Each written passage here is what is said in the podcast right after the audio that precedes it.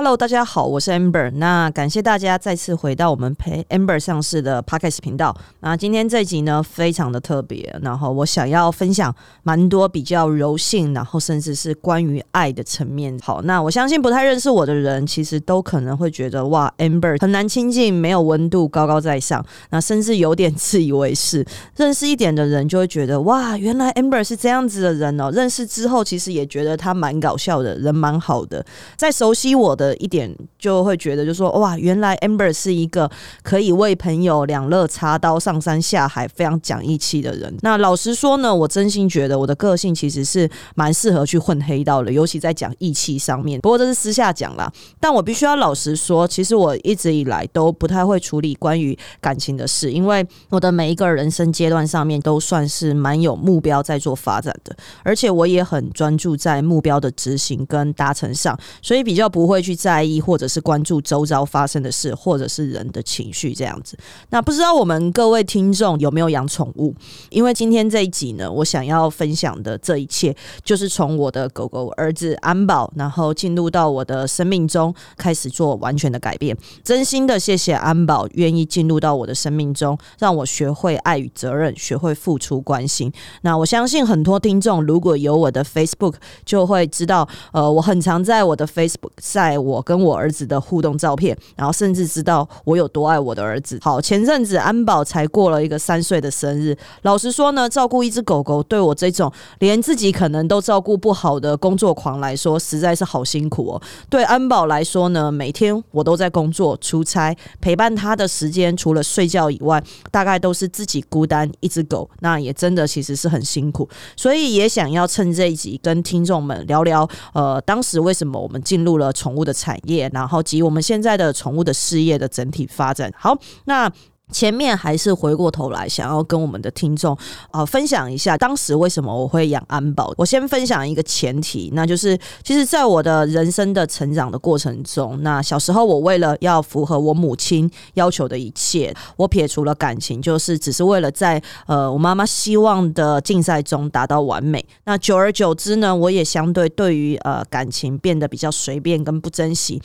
爱这件事情呢，一直都不是我的人生选项的第一顺位，各种爱都是。但是有些事情呢，就是缘分来了，挡也挡不掉。小时候家里有一只大狗狗，叫做伯利。印象很深刻的是，我还是幼稚园的时候，父母因为工作比较忙，所以我寄住在屏东的外婆家。那伯利的高大的身影，对应着我小小的身躯，反差萌的概念，其实是我这一辈子的一个很深的记忆。那后来呢，伯利老死了，我记得我哭得非常。长久非常的伤心，伤心的其实是因为我不太理解为什么生命会结束，他们为什么会离开我们，他们死后呢又到哪里去了呢？还会回来看我们，或者是跟我们说话吗？后来因为我母亲不喜欢宠物，不喜欢它们掉毛，她可能会过敏，所以我回台中跟母亲住后，就再也没有养过宠物了。一直到了我三十四岁，也就是前年，这样子可能听众就可以反推一下我现在的年纪了。OK，好，那我在宠物店。抱起才刚出生两个月、超小只的安保，小只到大概就比一个手掌再大一点点。它不吵不闹不乱动，两只眼睛盯着我看。那我就像一个新手爸爸一样，就是很不自然的抱着超级小只的安保，然后生怕一个不小心就会摔伤它似的。那这时候呢，我就知道，哎，我跟这只狗狗应该是很有缘，因为我的名字叫做 Amber。那从此呢，就是呃以 Amber 的宝贝进行命名。所以我的儿子就叫做安保。好，那安保第一次在打疫苗的时候，尤其是他刚回家没多久，然后其实非常的虚弱。我必须要老实讲，就是因为安保虽然他有植入基因片，然后甚至是呃他呃有相对应的一些出生证明，但是可能出生的来源，然后有些母母体的垂直感染，所以安保小时候其实身体是非常糟，而且非常的虚弱，有一些其他的疾病。当时其实我花了非常多的心力，他说。都都才刚出生两个月、三个月，然后就开始有那些呃生病的情况，然后就一直带他去看医生。那第一次打疫苗的时候，疫苗才刚打下去，安保就变得非常的虚弱，毫无经验的我当时真的以为我们家安保就是要死掉了。半夜他基本上面就是也呼吸的幅度很小，然后一动不动的，就是瘫软在那边。然后我大半夜还开着车载着安保去找兽医师，跟兽医师说：“拜托救救我儿子！”这样子。回家后我几乎整夜都没有睡，就是一直看着安保，看着他是不是还有呼吸，我生怕是不是我一去睡觉，然后我们家儿子就就就上天堂了这样子。好，OK，那平常安保其实都是跟着我睡，从呃在沙发上跟着我睡，然后睡在我的肩膀、胸膛，甚至在我的床上的另一半，然后枕头上，那基本上面都是安保的，甚至很多时候我在家里工作的时候，我的床都是安保一个人霸占。那我在工作的，时候他可能就趴在我的脚旁边睡觉等我，然后或者是在床上睡觉等我。那我洗澡的时候，他就会在浴室的门口守候，等着我出来。我走到哪，安保就是跟到哪，陪我度过了每一天，然后每一个晚上。那我想呢，在安保的。眼里，或者是在他的心里，其实我就是他的全世界吧。那所以呢，其实我更有责任要去保护好安保的全世界，然后也给安保最好的全世界这样子。那呃，对我自己来说吧，我觉得这应该就是爱。当有一天你可以牺牲自己去成全其他人事物的时候，这样子的感情其实就叫爱。所以我我一直跟我自己说，就是只要是安保所需要的一切，我都愿意给他。他对我来说，他就是不是只是一只狗。狗而已，他是我的家人，他是我的朋友，他是我心脏上一块非常重要的一个拼图，然后我也在。呃，照顾安保，陪伴着安保长大的过程中，学会了陪伴、责任跟爱这样子。大家都知道，生命之星其实是做呃蚕丝蛋白相关的医疗器材起家。那两年前正式的跨入在宠物的产业，其实有两个原因啊。那当然，第一个原因就是因为安保。当时我希望，因为这样子的初心，带着这份爱，想要认真的开发各种宠物医疗的产品，所以我们以安保进行命。名的这个品牌的那，我希望可以把呃我爱我儿子的这份爱传递下去。那我相信每一个养宠物的饲主，把宠物当成家人的呃这些饲主，其实大家都一定很有感，就是你会愿意为了你的儿子或你的女儿，然后你的毛孩小孩、毛孩家人，你会愿意给他最好的一切。然后这个不仅仅只是一个对生命的责任，而更多的其实是涵盖着爱这样子。好，那第二个原因呢，其实。是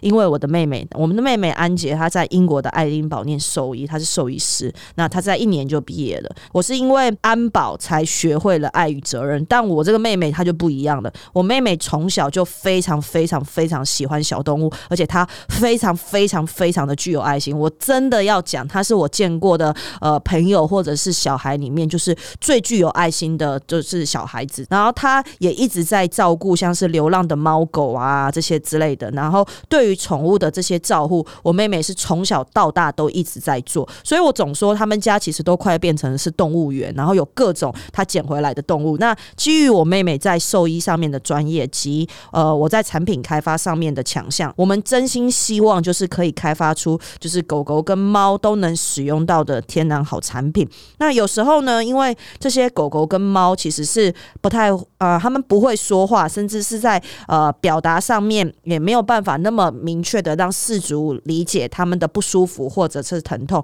所以即使在治疗的过程中有这些疼痛或者是不舒服的一些感觉的时候，他们也没有办法及时的一些反应，所以最终就是即使他有反应，可能也不会被认真的一个对待。所以进一步，接下来我想要跟大家分享的，其实就是宠物的市场。那我相信大多数的人其实现在都觉得宠物市场或者是宠物产业是黄金产业，是一个非常赚钱的。一个产业，尤其是在疫情的情况下面，因为居家隔离，然后宅经济引发了，就是呃，人类都在家里面陪自己的家人或者是宠物，所以跟宠物的相处的时间大幅的提升的情况下面，宠物经济就崛起了，然后甚至带动了后面的更多的商机。那台湾整个宠物的消费市场，然后呃，其实可以跟大家分享，就是呃，大概其实这几年就属于一个蓬勃发展中的。那以整整个猫猫狗的一个数量上面，举个例来说，在二零二一年的时候，大概就是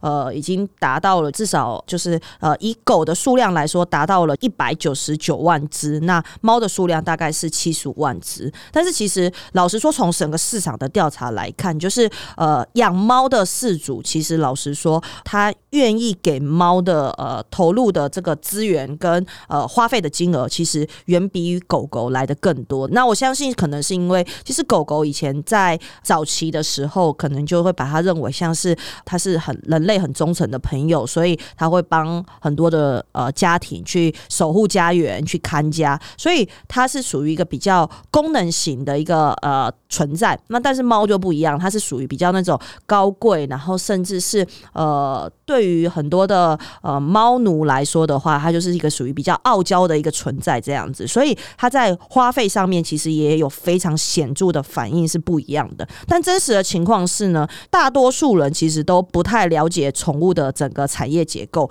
包含宠物产业的从业人员，其实也都不是真的这么的了解。从食衣住行、娱乐、病死，或者是整个从产业的结构中，谁是可以协作的一个对象？我相信这整体的数字大家应该不是太清楚。从整个宠物的现阶段的产业链上面来看的话，当然就从最源头的像是繁殖业，然后进入到了买卖业，然后后面还有包含像是寄养、宠物训练业、宠物保姆，当然是一个合法的寄养的从业人员，到宠物的美容产业相关，那甚至是宠物餐厅呢，或者是其他的宠物服务类，甚至是动物保护业，像是私人的动保协会啊、私人的狗场、私人的猫场这些之类的，然后去泛指这样子的一个动物保护业。那当然后面就会有产品的一个需求，像是宠物的食品、用品、保健食品这一块，然后最后就是生老病死嘛，最后一块就是宠物的生命纪念业，然后包含了殡葬啊，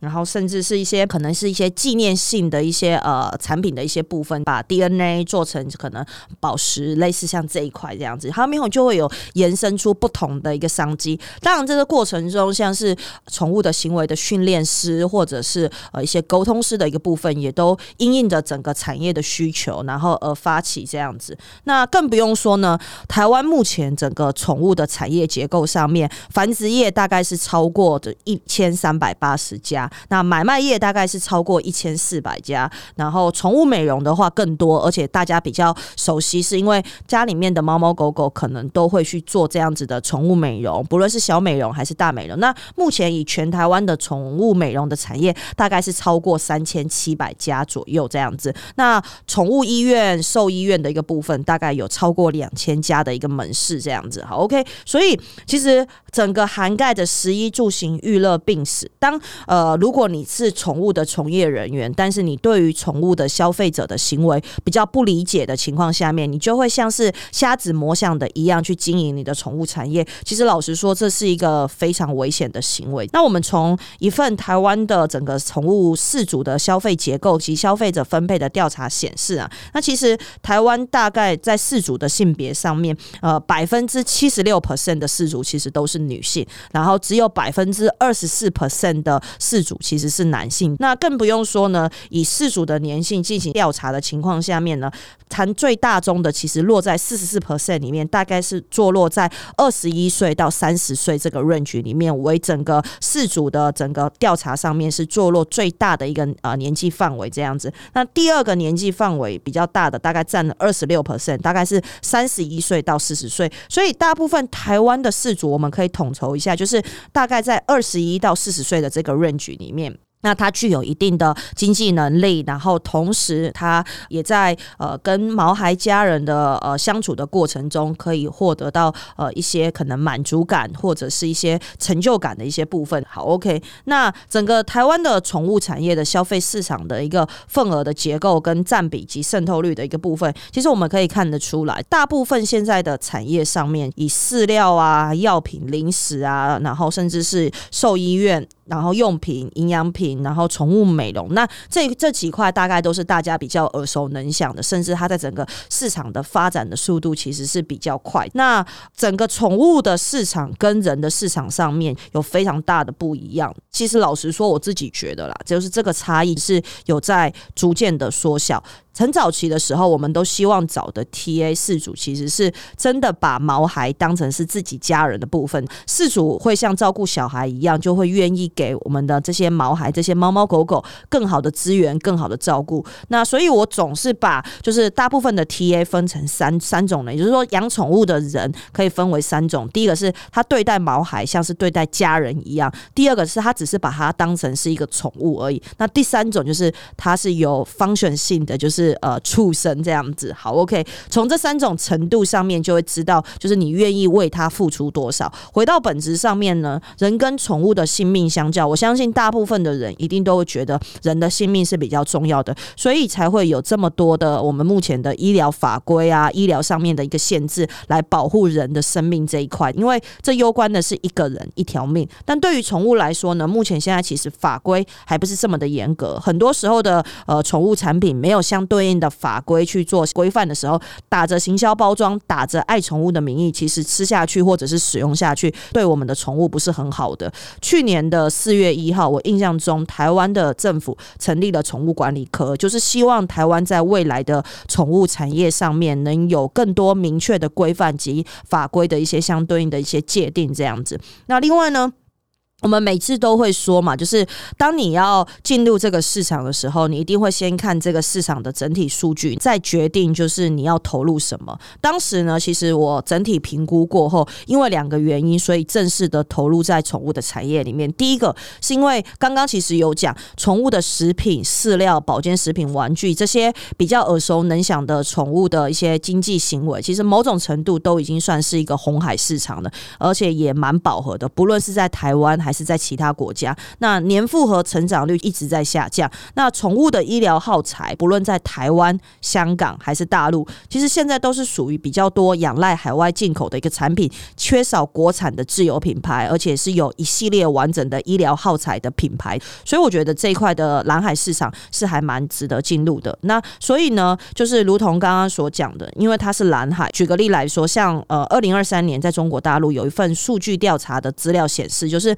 宠物医疗耗材约大概有六百亿的人民币的市场规模发展，而且这还是一个比较保守的预估数值。那生命之星当时呢，在医疗上面的主力就是在做 medical device，所以呃，我们决定切入宠物市场的第一枪，就是先以走兽医院体系，然后绑定兽医师的宠物医疗耗材的项目为最主要发展。其实这也能比较体现生命之星的一个企业的核心竞争优势，甚至我们希望未来可以在整个兽医圈里面，就是只要兽医师听到蚕丝蛋白，就会想到哦，这是生命之星的产品，或者是生命之星的呃开发的产品项目。好，所以在安保的这个品牌上面呢，我们先谈谈就是呃角色定位，然后来谈谈就是呃安保的整个在宠物市场上面的一个布局。我们希望以蚕丝蛋白为核心来发展一系列宠物相关的照护的一个全方位的产品项目了。所以在整个产品的漏斗上面，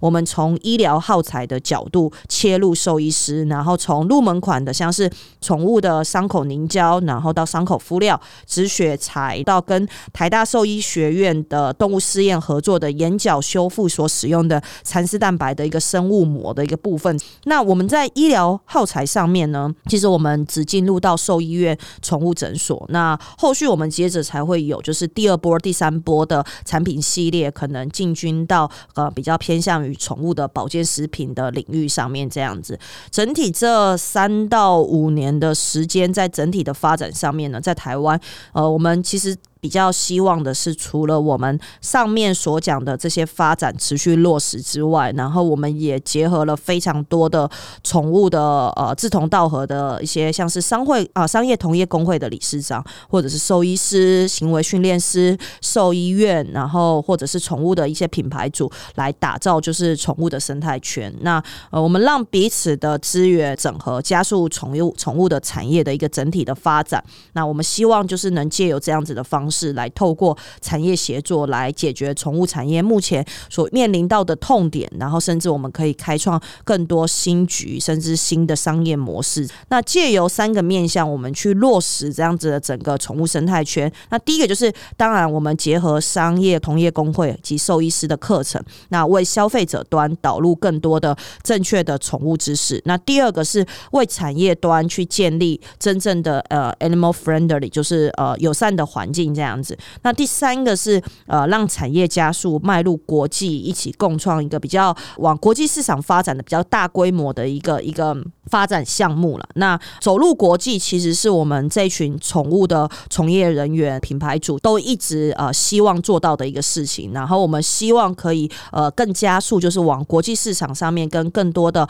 宠物相关的从业人员进行交流及商务上面的合作。当然，就是我们其实也很欢迎，就是如果大家对于我们这样子的宠物生态圈就是有兴趣的，然后也欢迎你啊来留言来对接我们。那我们今年其实有蛮多的活动会举办，举例来说，呃，接下来我们在二月份的时候会有一个宠物电商的论坛，然后结合一些宠物的一些 demo day 的一些活动，然后借由有更多的 brainstorming，然后有更多的宠物的相对应的创新的产品或者是服务的产生。那同时，我们开始与国际上面的其他的宠物的从业人员进行交流。所以，像三月的时候，我们可能会跟香港的宠物的从业人员进行交流。那四月可能进行韩国、日本这一块去进行发展。然后，今年还会可能跟呃，主要是泰国跟越南的部分进行一些发展及交流的一些部分。我们希望借由这样子的方式，可以加速我们这整个宠物生态圈里面都是跟宠物相对应的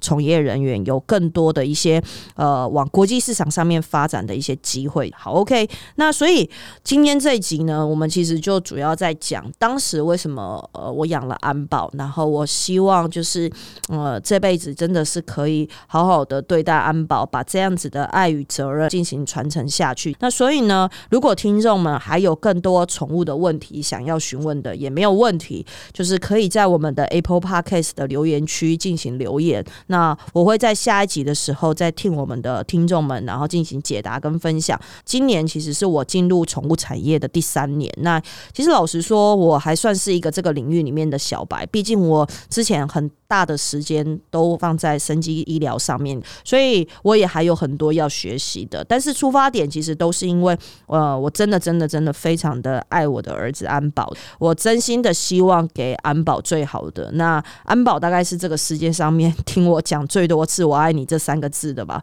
那小时候呢，很有趣哦。现在回想起来，就是我的母亲总是希望我可以多表达一点爱，所以她会在跟我说，呃，她爱我的时候，叫我也要回回他说我也很爱他。那老实说，我小时候真心觉得这是一个让我非常尴尬，所以我总是说的很小声，很心不甘情愿，然后赶快说完，赶快离开现场。然后我也不理解为什么我的母亲非得要做这件事情。那现在其实我有了我自己儿子之后，我真心的理解这种爱是会满意的，他需要不断的去做表达。所以当我不由自主的一直跟安保说我爱他的时候，尤其是像是我每一次下班之后，我都会回到家做的第一件事情就是抱起我的儿子，然后跟他说：“爸爸很想你哦，爸爸非常的爱你，全世界最爱你的人是谁呢？就是爸爸哦。”类似想这样子的时候，那呃安保都会表现一副就是那种生无可恋，然后我很烦的表情。我觉得蛮有趣的。也许我小时候就是